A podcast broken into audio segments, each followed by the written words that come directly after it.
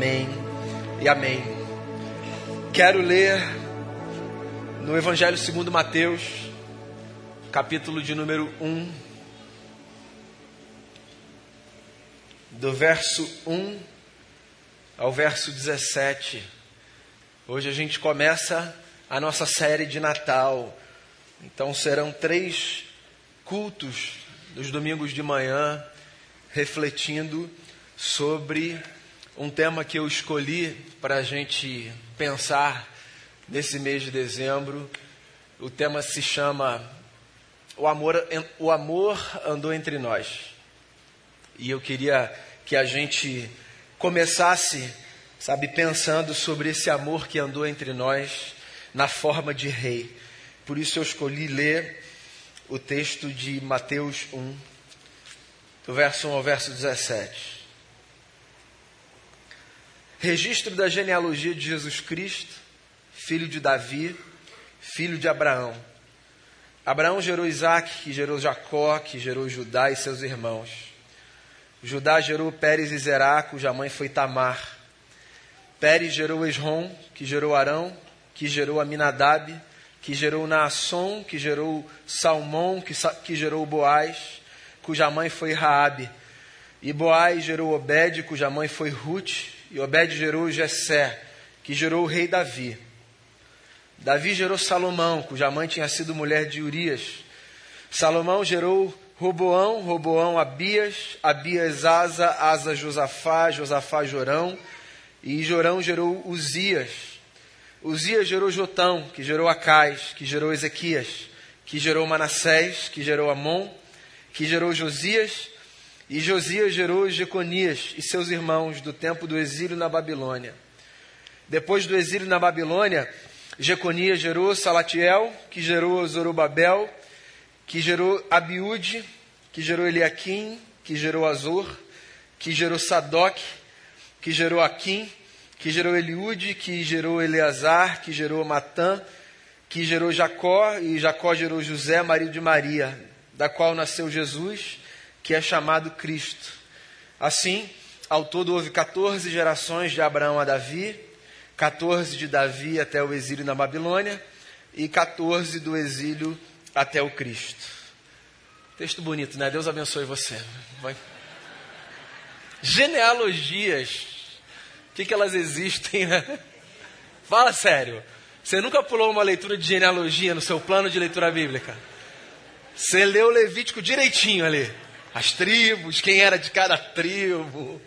Nunca se perguntou por que esses textos estão ali. Pois, inclusive, esses textos cumprem um propósito, obviamente. Né? Eles estão ali por uma razão. São instrutivos.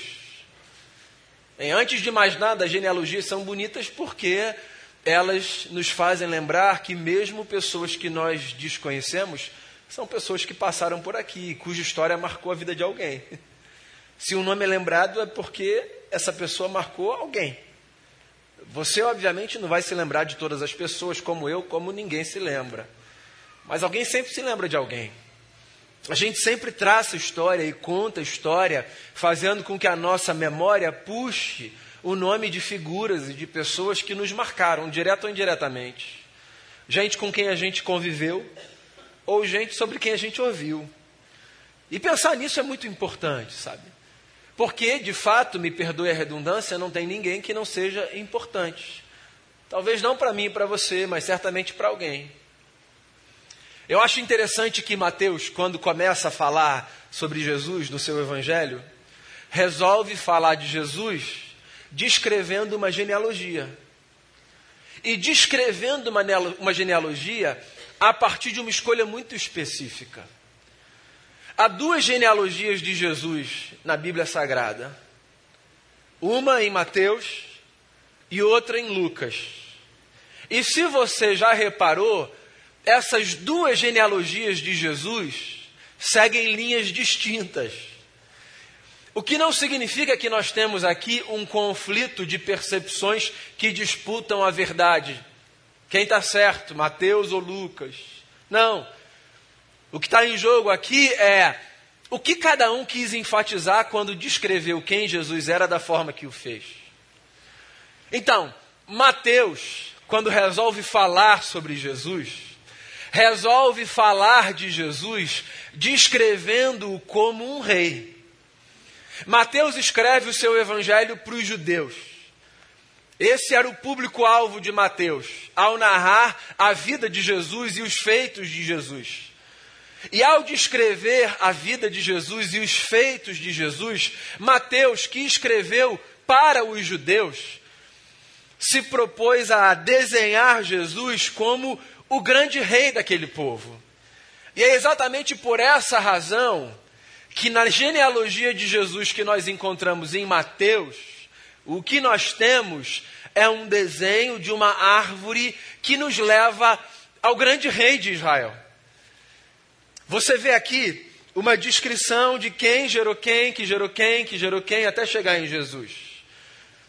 Mas o primeiro verso, muito interessante, começa dizendo assim: Registro da genealogia de Jesus Cristo, filho de Davi. Esse é o objetivo de Mateus.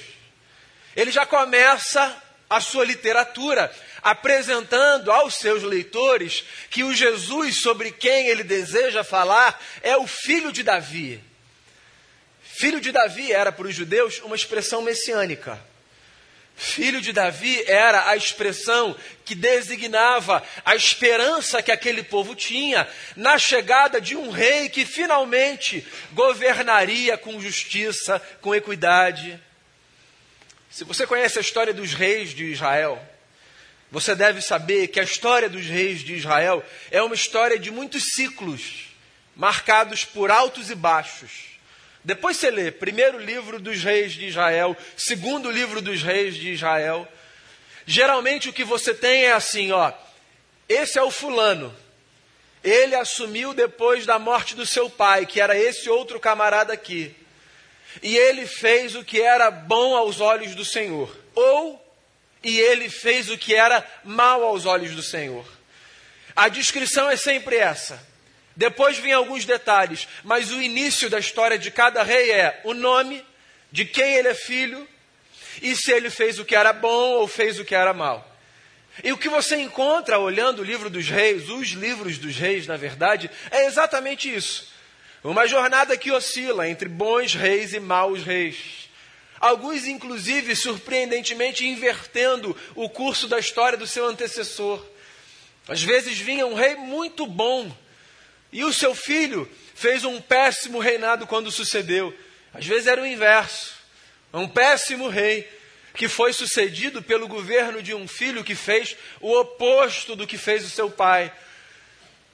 Na transição de cada rei sempre havia essa expectativa, sabe?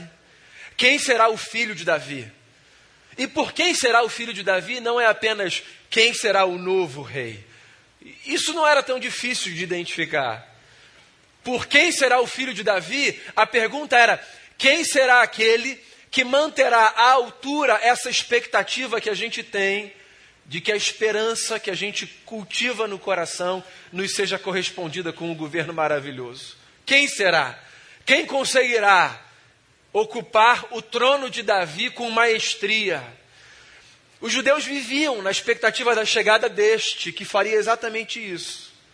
Acontece que eles tinham as suas expectativas sempre frustradas, porque expectativas foram feitas para serem frustradas. Pois é, a gente cria expectativa, a gente se frustra. E não porque as pessoas são muito ruins ou piores e a gente dá o azar de só se encontrar com essa gente que não dá conta de manter a altura a expectativa que a gente tem. É porque nós, pessoas, todos, todos nós, somos seres frustradores de expectativas. Porque ninguém dá conta de manter o tempo todo a bola lá em cima e fazer sempre o que é certo, correto? A gente sempre vai vacilar aqui e ali. Parece que uns vacilam mais, outros menos. Eu até prefiro dizer, parece que em alguns momentos a gente vacila mais do que em outros momentos. Mas esse negócio da gente colocar a nossa expectativa sempre aqui, sabe, nessa horizontalidade das relações, esse negócio da gente confiar sempre demais um no outro, isso faz necessariamente com que a gente se frustre. Razão pela qual o ditado é esse. Sempre num tom de brincadeira, mas carregando um fundo de verdade, né? Expectativas foram feitas para serem frustradas. Porque a gente sempre vai errar um com o outro, em maior ou em menor medida. O objetivo é que não aconteça, eu sei. E a gente deve se empenhar para isso. Mas quem consegue manter o sarrafo sempre lá em cima, sabe?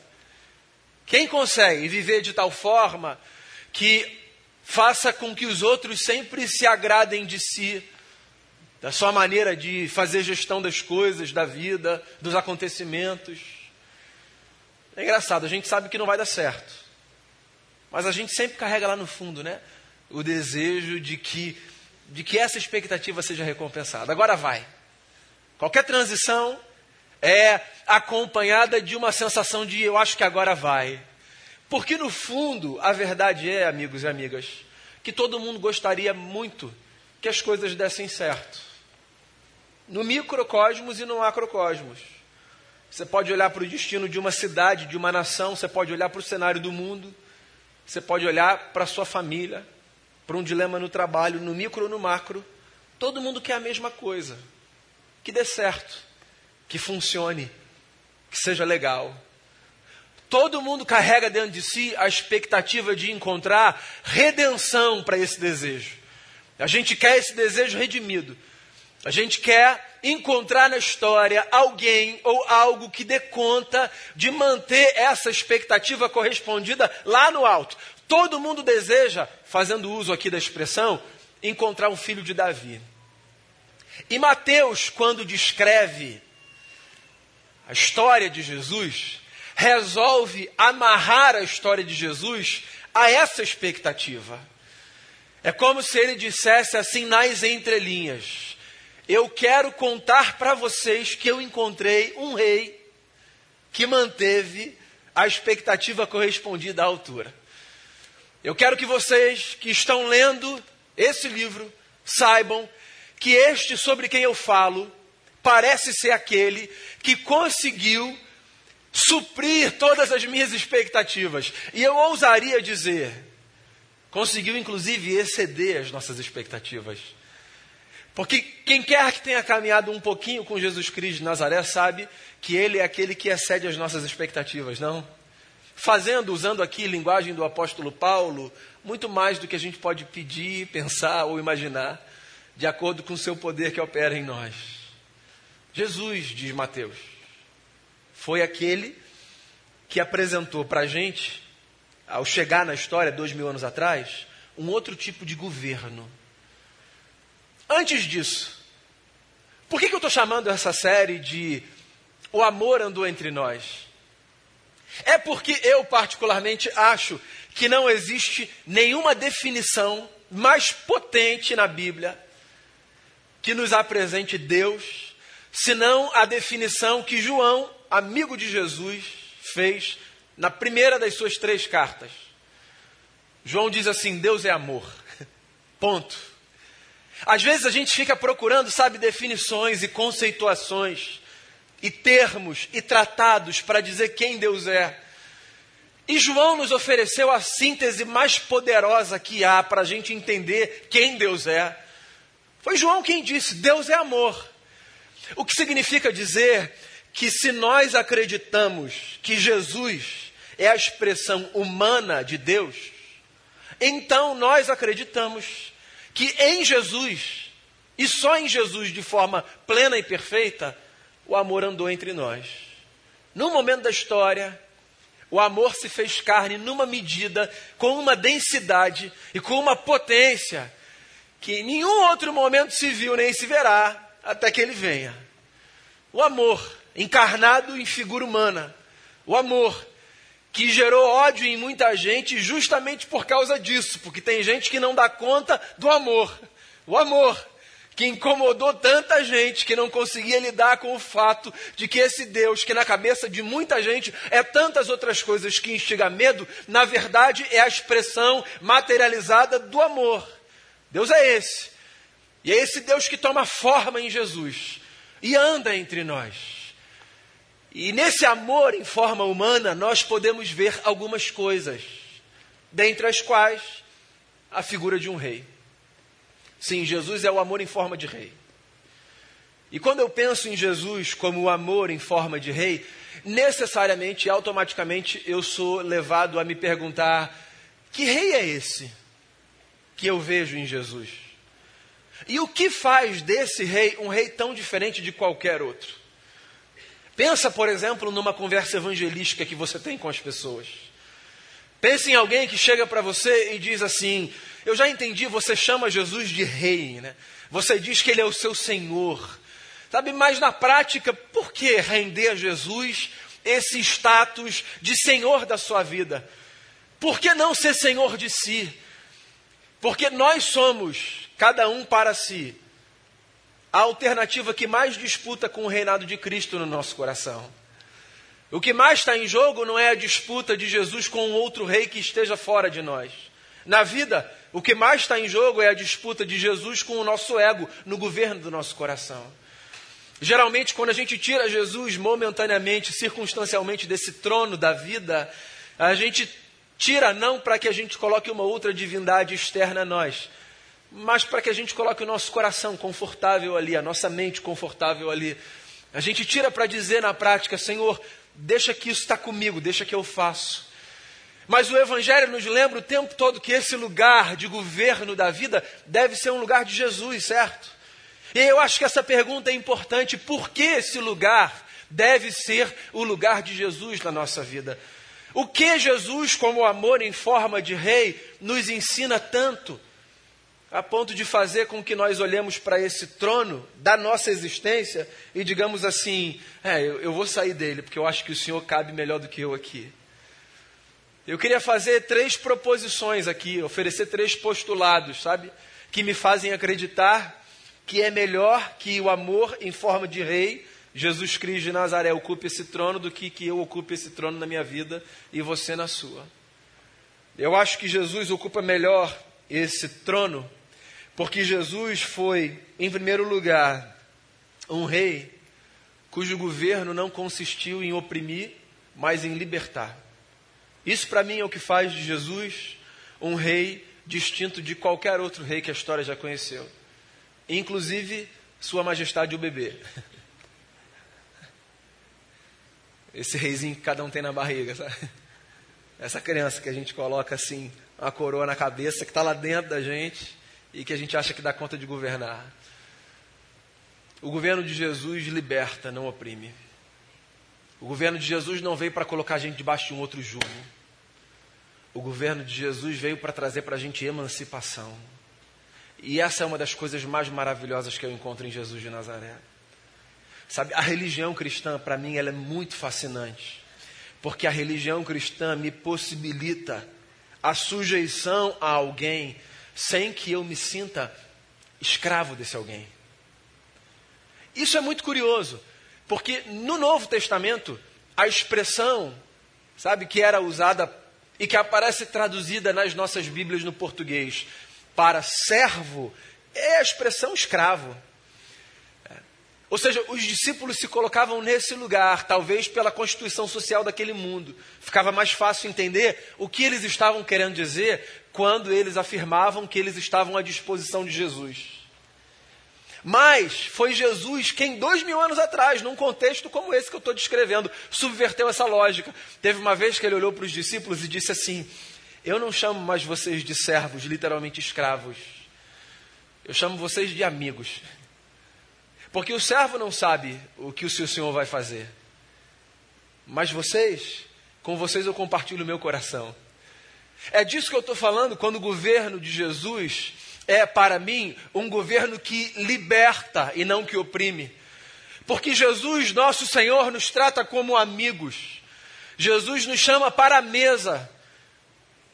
E quem nós chamamos para a mesa senão os amigos ou os amigos em potencial?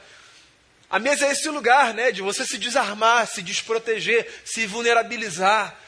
Jesus estava sempre trazendo para a mesa pessoas, sempre dizendo há lugar para você, venha para cá. E essas pessoas se sujeitavam a Jesus não porque estavam em busca de um outro cativeiro, essas pessoas se sujeitavam a Jesus porque encontravam no governo de Cristo liberdade para a sua vida e para a sua consciência. E eu sei, irmãos e irmãs, e com lamento eu digo isso, eu sei que essa não é a história de todo mundo que veio parar numa igreja. Porque muitas pessoas vêm parar numa igreja vivendo uma experiência de substituição de cativeiro. Porque a religião pode ser uma prisão para muita gente e de fato o é. Mas o evangelho de Jesus nunca se pretendeu um cativeiro. Foi o apóstolo Paulo quem disse: foi para a liberdade que Cristo nos libertou. O que é maravilhoso, porque significa que para que eu me sujeite a Jesus como rei da minha vida, ou seja, para que eu me coloque nesse lugar de servo tratado como um amigo, eu não preciso me colocar numa outra prisão. A sua experiência de fé não pode ser uma prisão, não deve ser uma prisão. Sua experiência de fé, ela precisa ser uma experiência da liberdade de uma gente madura, que não faz coisas não porque está preso, mas porque entendeu que um amor tão grande quanto o amor de Jesus deve nortear a nossa vida, não pelos cativeiros nos quais nos coloca, mas pela construção de uma consciência madura a ponto da gente olhar na liberdade para algumas coisas e dizer: não combina com o meu rei. É isso. Para mim, Jesus é o rei sobre todos os reis, porque o seu governo não oprime, o seu governo liberta. Segunda coisa que me cativa em Jesus como rei, segunda coisa que me fascina em Jesus como majestade. No governo de Jesus eu me deparo com uma mentalidade que me faz acreditar que os verdadeiros valores da vida não estão na aparência externa, mas na intimidade de um coração. A opulência é própria da realeza, certo? Historicamente falando. Assim, os reis e as rainhas mo mostram, evidenciam o seu poder. Assim também dominam, não apenas pela força, não apenas pelo exército que tem à sua disposição, para governarem subordinados, também mostram força e domínio e poder pela opulência, pela beleza, pela majestade. A riqueza distancia, assusta.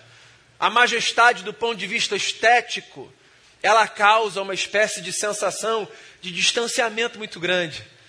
Então você olha para algumas coisas na vida muito suntuosas e provavelmente você pensa, isso está tão distante de mim. Então, há uma distância que é provocada pela estética. E às vezes essa distância é intencionalmente provocada. E aí Jesus aparece como um rei na história. E Jesus subverte essa lógica. Porque Jesus é de uma ordem real que está muito segura quanto ao fato de que o verdadeiro valor da vida não está naquilo que a gente vê do lado de fora, mas nos tesouros que a gente carrega do lado de dentro. E é por isso que você vê Jesus, ao longo da sua jornada, dando tão pouco valor a algumas coisas que nós damos tanto valor. E dando tanto valor a outras coisas que, curiosamente, nós às vezes damos tão pouco valor. Isso não é uma espécie de ódio ao desapego, ao voto de pobreza. Eu acho que essas leituras, com todo respeito, às vezes, elas são uma caricatura da realidade. Eu acho, inclusive, que se a gente puder lutar e trabalhar para a gente viver cada vez melhor, a gente deve fazer isso. Eu acredito nisso. Que a gente deve ir em busca de lutar, trabalhar, correr atrás, para a gente viver cada vez melhor. Se Deus nos der essa graça num mundo tão desigual, tão injusto, num mundo tão louco, que a gente consiga alcançar isso. Eu acho que isso é uma benção, é uma dádiva. Então eu não estou aqui fazendo uma espécie de louvor a uma espiritualidade que se mede pelo desapego, porque eu não acredito nisso. Pode ser uma conversa para um outro dia. Mas eu acho que às vezes a gente se perde nessa jornada, certo? E a gente começa a dar valor demais a coisas que importam de menos comparativamente falando. Há outras coisas que são mais valiosas do que as que são representadas pela ostentação e a opulência de uma monarquia, sabe, tradicional. Há outras coisas, não são? Você não trocaria algumas coisas maravilhosas que você conquistou por outras que você deseja que não estão no campo da matéria? Fala para mim. Ou nunca passou pela sua cabeça em alguma fase da vida olhar para algumas coisas e dizer: Cara, isso aqui é muito valioso, isso aqui é muito precioso, mas você sabe que eu abriria a mão disso em troca de reticências? Quantas vezes isso passa pela nossa cabeça, não é? Porque, como diz uma canção, tem as, as coisas mais importantes da vida não são coisas, né? Pois então, Jesus fez essa construção, sabe? Jesus nunca se preocupou em determinar o seu governo a partir do impacto que ele faria por fora. Jesus estava sempre olhando para o coração, valorizando o coração, apontando para o coração, dizendo: é aqui, é ali, é aí dentro, olha para dentro, cuida lá de dentro, cuida das coisas que você guarda lá. Jesus disse certa vez no Sermão da Montanha, você vai se lembrar disso: não acumulem tesouro onde os ladrões podem roubar, não é isso? Não acumule tesouro dessa ordem que, que a traça corrói. Antes disso, acumule tesouro nos céus, que não é joga lá para cima. Vamos aprender a ler a Bíblia. Não é isso. Jesus está dizendo que existe uma outra dimensão da existência humana que a gente vive aqui, nessa terra que a gente pisa, uma dimensão que a gente pode chamar de celeste. É nessa dimensão que estão os nossos verdadeiros tesouros, certo? Uma outra história que Jesus contou, muito desconfortável. A história de um sujeito que acumulava, acumulava, acumulava, até que um dia ele ouviu uma voz que dizia para ele: Louco, louco, essa noite vão pedir a tua alma. E o que você tem acumulado vai ser para quem? Veja bem, essas falas de Jesus, volto a dizer, segundo eu leio pelo menos, elas não são um encorajamento para que a gente se desapegue de tudo. A gente precisa de coisas para viver, coisas materiais. Não entre nessa noia, sabe, de achar que a sua espiritualidade será maior quanto mais desapego você tiver das coisas materiais. Não entre nessa. Furada. A gente precisa de coisas para viver. As nossas necessidades custam. Os nossos sonhos também. Os nossos caprichos, os nossos desejos, mesmo as coisas fúteis às quais nós temos direito, algum direito, elas custam. Mas, em correr atrás de tudo, não perca o seu coração. Porque com Jesus de Nazaré, o rei, o rei dos reis, a gente aprende que o verdadeiro valor da vida não está do lado de fora, mas do lado de dentro. Isso me cativa em Jesus como rei. E uma terceira e última coisa que me cativa em Jesus, que eu quero partilhar com você aqui nessa manhã como rei, em Jesus, o filho de Davi. Jesus é um rei cuja conquista se dá não pela força, mas pela liberdade de consciências que se rendem ao seu poder. Eu acho isso maravilhoso. Porque pensa na dinâmica dos reis da história. Professores de história, me ajudem aqui. Bem, reis conquistam ou perdem territórios do seu governo numa disputa de força, certo? As expansões ou os encurtamentos se dão a partir de uma dinâmica que a gente chama de conquista. Que, historicamente falando, nos governos, nos impérios, se dá nesse campo das guerras que são travadas, dos exércitos que entram em conflito. E aí Jesus surge como um rei. Tenta entender o que Mateus está dizendo aqui. Jesus surge como um rei no tempo de um império cuja força era conhecida por todo mundo Império Romano. Jesus é uma alternativa ao César. Jesus é um outro rei que está surgindo. E ele está estabelecendo um governo. E o César, como era próprio dos reis e dos imperadores, estabelecia o seu governo pelas vias tradicionais. Mandava exército, conflito, conquista, bandeira. Exército, conflito, conquista, bandeira.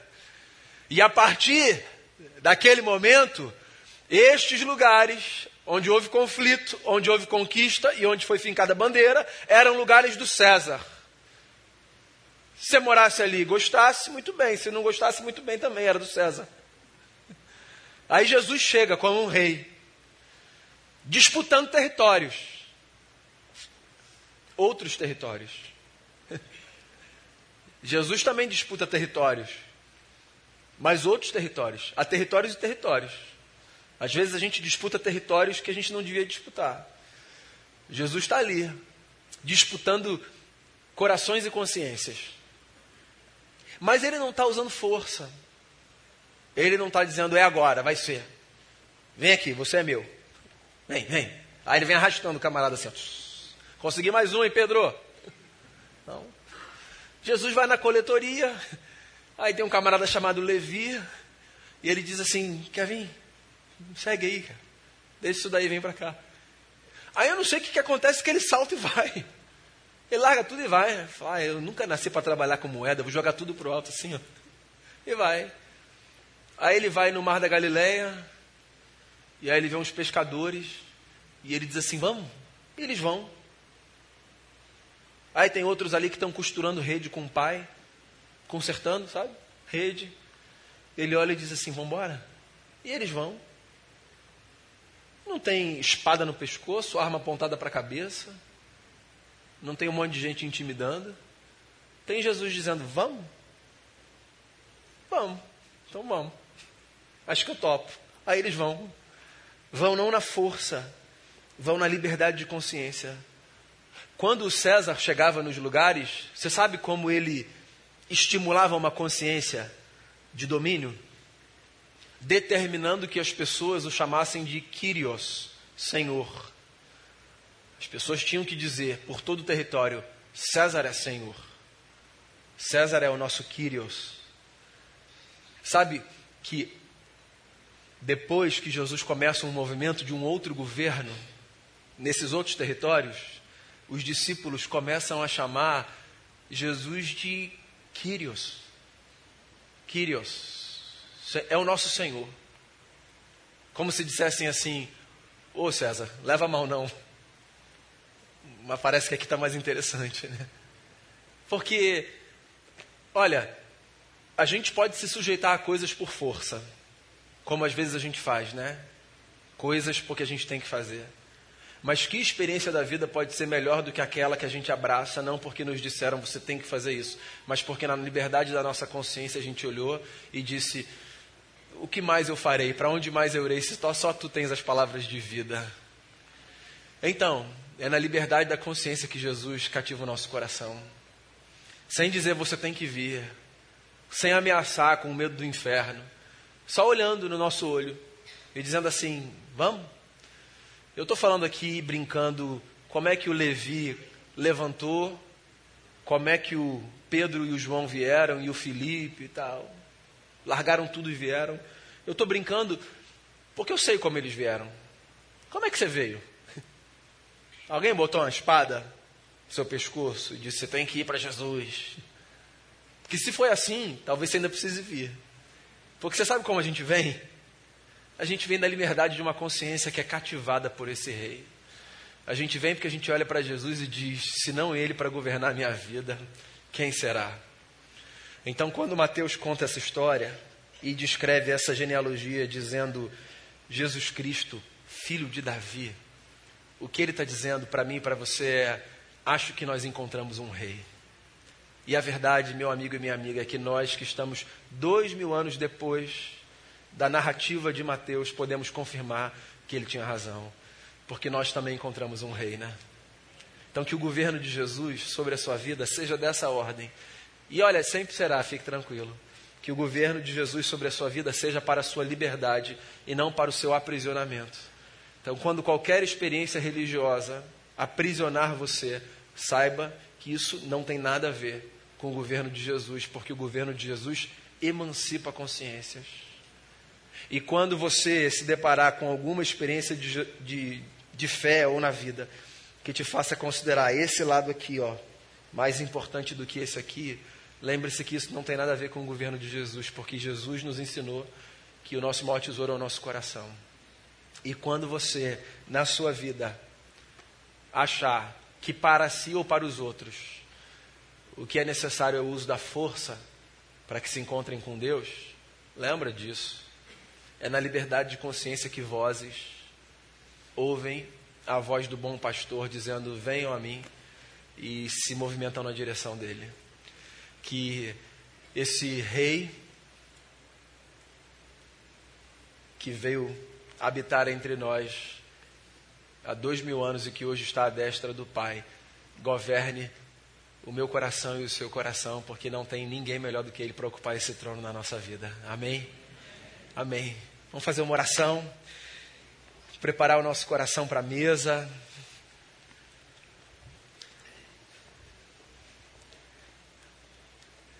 Enquanto você ora aí, eu já quero chamar meus irmãos e irmãs que me auxiliarão aqui na distribuição dos elementos. Mas eu queria que você orasse aí no seu lugar, colocasse sua vida diante de Jesus, que você. Queria desafiar você a duas orações. Pronto, pensei aqui. Primeiro, agradeça pelo reinado de Jesus na sua vida. Agradeça, fala, Senhor, quero te agradecer por esse governo. Quero te agradecer porque o Senhor dá conta de mim mais do que eu dou. E queria que você fizesse uma outra oração aí. Eu quero desafiar pelo menos você a isso, sabe? Se há alguma área da sua vida que hoje você segura com muito apego, como se como se nessa área você desse conta mais do que Jesus, porque ó, sempre tem para todo mundo, fica tranquilo. Sempre tem para todo mundo. Tem alguma área que a gente senta e fala assim, Senhor, só nessa eu posso ficar no trono? Então, se tem uma área, aproveita e faz uma oração de Senhor, isso aqui eu queria entregar a Ti. Isso aqui eu estou tentando controlar como se eu fosse rei, mas eu não sou. Então entregue a Jesus em oração, porque se Ele é rei sobre a sua vida, não tem nada melhor para fazer do que entregar a Ele a totalidade da sua existência. Faça a sua oração, depois a gente vai participar da mesa do Senhor. Senhor, a gente está aqui para colocar a nossa vida diante de Ti. A gente está aqui para dizer obrigado, porque o amor andou entre nós e andou entre nós na forma de um rei. Obrigado. A gente nunca encontrou nada igual, ninguém. O Senhor é a expressão de um Deus que ama e que governa de uma forma que a gente se sente assim muito seguro de dizer, por favor, governe a nossa vida. É, é o que os discípulos disseram: para onde se não para ti? Porque se o Senhor é quem a palavra diz que o Senhor é, se o Senhor é quem o Senhor tem revelado na história para o nosso coração, para onde se não para ti? Agora, a nossa teimosia faz com que, às vezes, Senhor, mesmo sabendo quem o Senhor é, a gente segure algumas áreas com tanto afinco, assim, com tanta força eu queria pedir ao Senhor, perdoe-nos por isso e nos dê a coragem e a fé de entregarmos a Ti o que nós seguramos, como se pudéssemos dar conta melhor do que o Senhor.